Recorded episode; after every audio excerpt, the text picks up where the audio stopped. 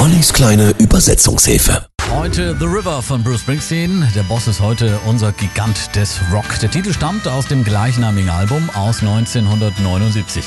Den Song, ja, könnte man beschreiben als den Gegenentwurf zum American Dream. Er beschreibt nämlich die Hoffnungslosigkeit und die Ängste der jungen Generation vor der Zukunft. Zum Text von The River. Mary und ich, wir hatten uns an der High School kennengelernt. Sie war gerade 17. Und dann sind wir damals das Tal rausgefahren, durch die Wiesen, runter zum Fluss. Da sind wir dann reingesprungen und dann sind wir den ganzen Fluss runtergefahren.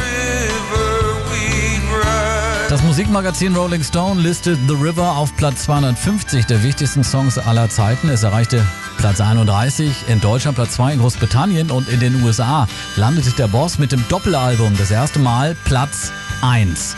Mary wurde schwanger von mir. Mann war das Einzige, was damals in dem Brief stand. Ich hatte Geburtstag, der 19. war es, glaube ich.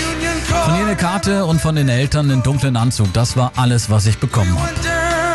Wir sind dann runtergegangen zum Gericht und da wurde dann alles klar gemacht. Aber nichts so mit Hochzeitsglocken und Kirche. Keine Blumen und Mary hatte auch kein Hochzeitskleid an.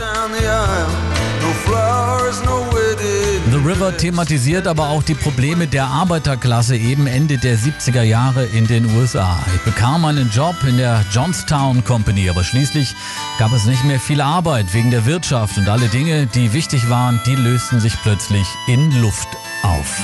Bruce Springsteen in der kleinen Übersetzungshilfe mit The River, 8.42 Uhr.